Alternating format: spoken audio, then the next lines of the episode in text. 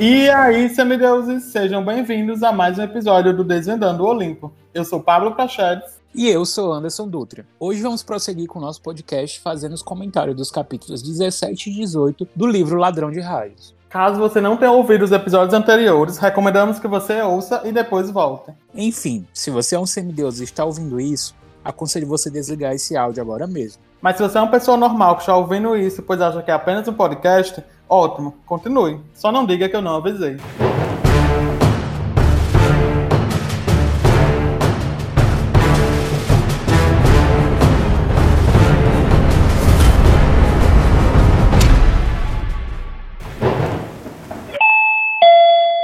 Atenção semideuses! Informamos que os minutos a seguir podem conter spoilers e os nomes dos personagens podem sofrer alterações de pronúncia. Para uma melhor experiência, aconselhamos o uso de fones de ouvido. Desejamos a todos uma boa aventura. No episódio anterior, PS, Annabeth e Groover acabam saindo do Cassino Lotus e ao sair de lá eles acabam pegando um táxi para poder ir para a praia de Santa Mônica.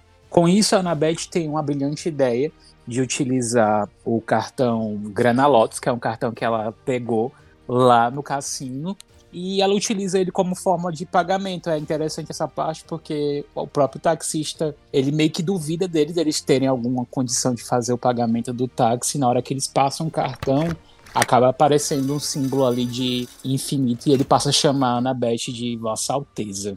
Durante essa viagem que eles estão indo para Santa Mônica, o Pes comenta sobre o sonho que ele teve ele acaba comentando com o Groove e Annabeth sobre a voz maligna e o servo que ele viu no sonho dele. Ele comenta também que o Cassino Lotus acabou dando um curto-circuito na memória dele. Ele não lembrava exatamente de muita coisa, mas ele lembrava da voz do, desse servo, né, que estava falando com a voz maligna.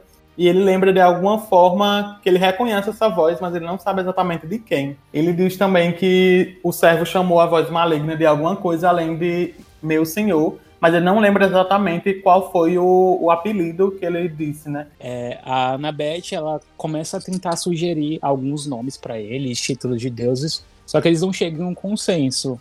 O PS acaba achando um pouco estranho, mas ele diz que a voz não se parecia tanto com o um deus. A Annabeth se demonstra um pouco assustada e ela diz que tinha que ser Hades. Sim, ela reforça bastante que tem que ser Hades, né? Tipo assim, ela, tá, ela demonstra um pouco de desespero em uma outra opção que não seja o Hades, né? Porque para ela, se for o que ela tá pensando, vai ser bem pior do que se for o Hades. Então ela tem que ser o Hades, ela reforça bastante isso. A Annabeth deduz também durante essa conversa que quem roubou o raio de alguma forma é, acabou perdendo e por isso que as fúrias estavam atrás deles. E reforçando aquela questão que elas sempre comentavam onde está e não onde está ele, né? Tipo, elas estavam procurando um objeto e não uma pessoa. O PS comenta que a voz dizia que eram dois itens e ele pergunta mais uma vez para Annabeth se ela sabia de que criatura que aquela voz pertencia, só que ela mais uma vez desconversa e diz que tem que ser Hades. O PS acaba deixando a conversa esfriar, né? Ele resolve não insistir um pouco e ele pensa que tá deixando alguma informação passar porque ele acredita que confrontar Hades não seja a resposta verdadeira para a sua missão, né? Ele acredita que a missão não vai se resolver quando ele chegar lá no mundo inferior e confrontar o Hades. Ele diz que está deixando alguma informação crucial passar despercebido. Quando eles chegam na praia de Santa Mônica, o Pess intuitivamente ele vai em direção à água e quando ele vai submergindo dentro da água, ele encontra um tubarão sombreiro e ele guia ele até um alto ponto da profundeza, onde ele escuta uma voz de uma mulher. E ele reconhece que essa mulher é a mesma mulher que apareceu para ele quando ele havia caído no rio Mississippi, e ela revela ser uma Nereida. As Nereidas, amáveis ajudantes da deusa marinha Tétis, são sereias, filhos da ninfa Doris com Nereu, um profético ancião do mar que tinha o poder de mudar de forma. São uma das classes das ninfas, sendo as ninfas do mar consideradas a personificação das ondas. A Nereida acaba revelando que é serva do deus do mar, no caso Poseidon, e Perse questiona porque Poseidon se interessa tanto por ele, mas não vai ao encontro de Perse. Né? Ele fica nesse questionamento se ele, ele quer tanto é, entrar em contato comigo porque não vem ele mesmo. E a Nereida revela que os deuses, principalmente os deuses grandes, né, os três grandes, são proibidos de entrar em contato diretamente com seus filhos, por isso Poseidon nunca foi até Pés. Ela informa para ele que os deuses só podem agir indiretamente e que por isso que ela estaria ali para dar um aviso para ele e um presente. Quando então ela entrega três pérolas brancas brilhantes é, ela informa já saber da jornada do PS até, no caso, a entrada do mundo inferior, e pergunta para ele se ele tem os talentos necessários para que ele possa sair vitorioso. Ela acaba citando aí o talento musical de Orfeu, a força de Hércules, quando o Percy diz para ela que ele não tem talentos. Só que ela fala que ele tem talentos que ele nem sabe ainda. Ela inclusive comenta que os oráculos já vislumbram um destino muito promissor para ele, e que Poseidon não vai aceitar que ele morra, né? Então é, ele vai sempre estar ali protegendo o Pés. Ela entrega as pérolas e diz que quando ele estiver em apuros, ele as esmague nos pés. O Pés questiona para ela o que exatamente essas pérolas vão fazer e ela somente diz que depende do apuro. Mas para ele se lembrar, o que pertence ao mar sempre retornará ao mar. Depois do presente, né, que são essas pérolas, o Pés acaba questionando qual era o aviso que ela veio deixar. E ela diz que abre aspas, faça o que o seu coração manda ou perderá tudo. Fecha aspas. Então ela deixa esse mistério pro Percy dizendo que ele tem que seguir seu coração nas decisões que ele for tomar a partir dali. O Percy se despede dessa Nereida e acaba voltando para a praia. Depois dessa conversa, os três heróis acabam pegando um ônibus para West Hollywood e ao chegar, o Percy se depara com uma reportagem passando na TV de uma vitrine de alguma loja e a reportagem narra sobre o desaparecimento dele e da mãe dele, onde seu padrasto Gabe está falando, fazendo uma encenação bem triste sobre esse desaparecimento e o Pérez fica bem atordoado com aquilo.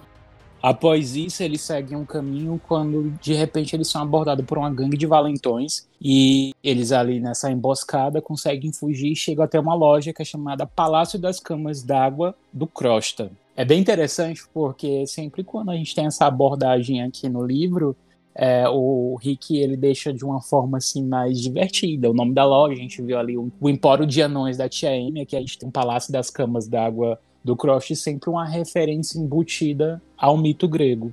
Eles são abordados pelo dono da loja, né? Que acaba descobrindo eles, eles escondidos. E começa ali uma, uma cena bem intensa, onde esse sujeito, bastante misterioso, fica oferecendo camas para eles de se deitarem e experimentarem.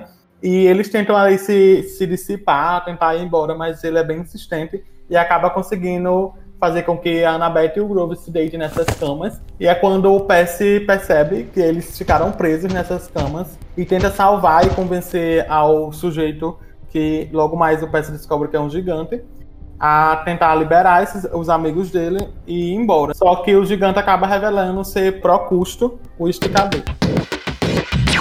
Procusto era um bandido possuindo duas camas em casa, uma pequena e outra grande.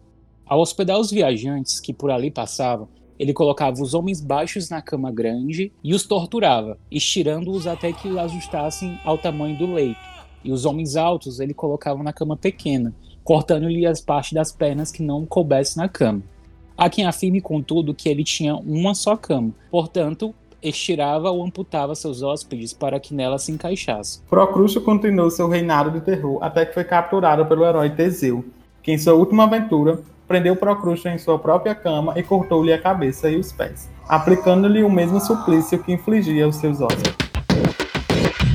É, esse mito é bem interessante porque ele representa, de certa forma, a intolerância do homem em relação ao seu semelhante. E esse mito já foi usado como metáfora para criticar tentativas de imposição de um padrão em várias áreas do conhecimento, seja na economia, na política, na educação, na história e também na administração. Cross acaba insistindo para o Pet se deitar em uma de suas camas, mas o garoto consegue enganá-lo e fazer com que o gigante se deite em sua própria cama tal qual como o mito que a gente acabou de ouvir. É interessante essa, essa cena porque eu acho que é um dos raros momentos que o Percy não demonstra sentir remorso em matar um monstro, né? Ele, ele corta a cabeça desse gigante e o próprio Rick diz que o Percy não teve nenhum escrúpulo ao, no que ele ia fazer, né? Ele diz que desce a espada e Crosta para de fazer ofertas, ou seja, ele cortou a cabeça do gigante. Eu acho que isso reflete muito a questão do amadurecimento do PS como herói, porque uma situação dessa, onde ele vê ali na frente dele os dois melhores amigos em apuro,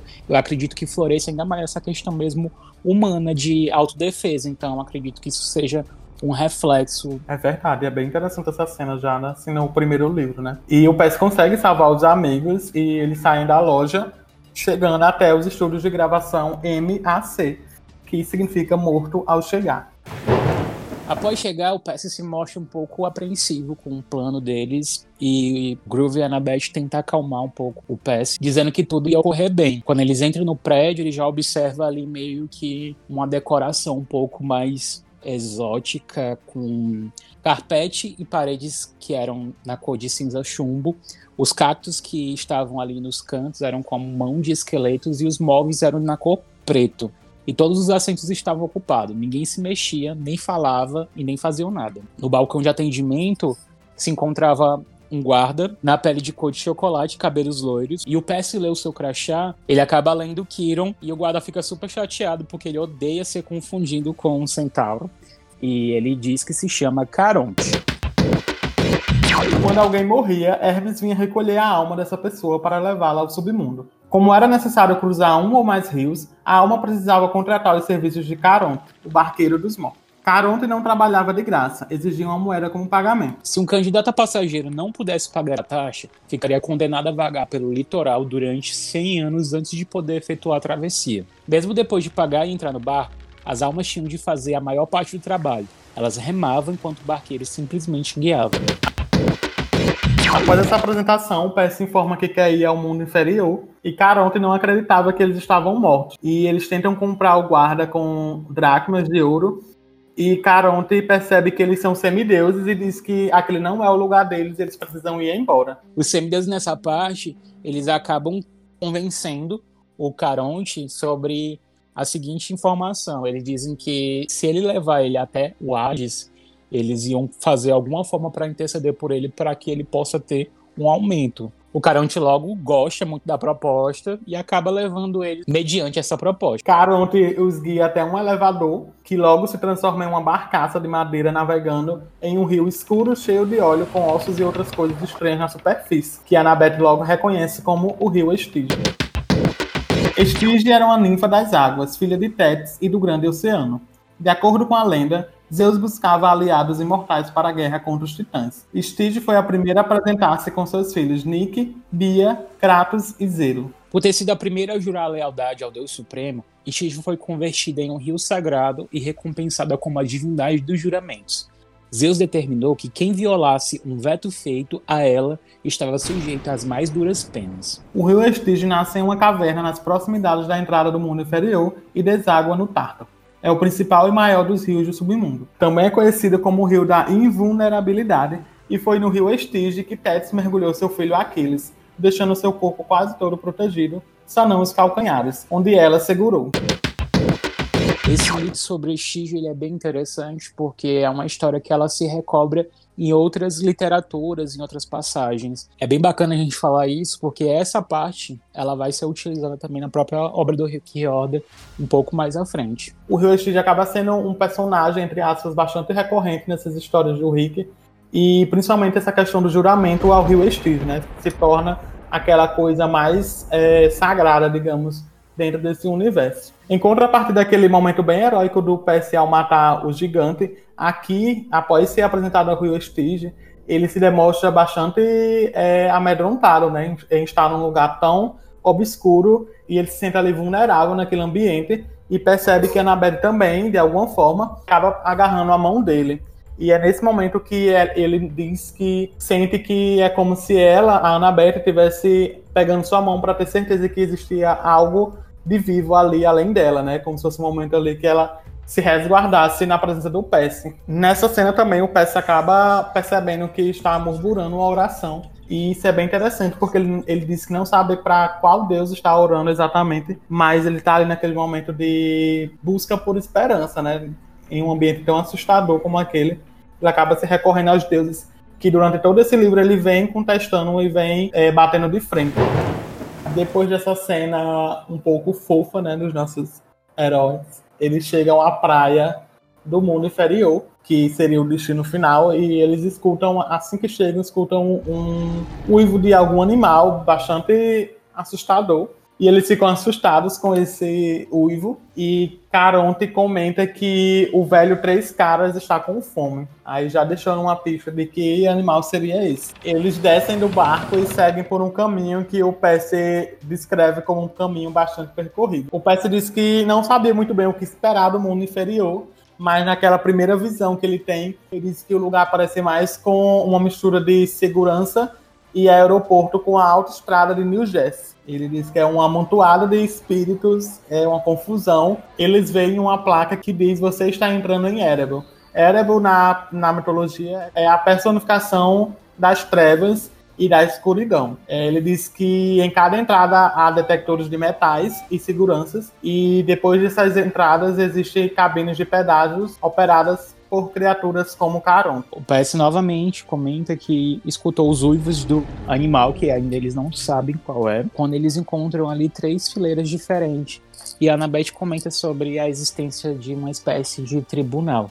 Aqui, durante essa parte da descrição do livro, a gente sabe que existem três destinos para a morte. Seria, no caso, o Campo Elíseos, que seria uma espécie de paraíso, Lá eles até citam que são colocadas pessoas que tenham feito algum tipo de ato heróico. O segundo seria os campos de punição, o nome já meio que esclarece o que é este local. E os campos de Asfódalos. Na verdade, esse seria meio que o intermediário entre esses outros dois e funcionaria no que a gente conhece como um purgatório, se assim eu posso dizer. Depois dessa explicação, eles chegam mais perto dos portões e escutam o uivo ainda mais alto, quando o PS consegue enxergar os olhos e os dentes de um cão. Mas ele não só tem uma cabeça, ele possui três cabeças.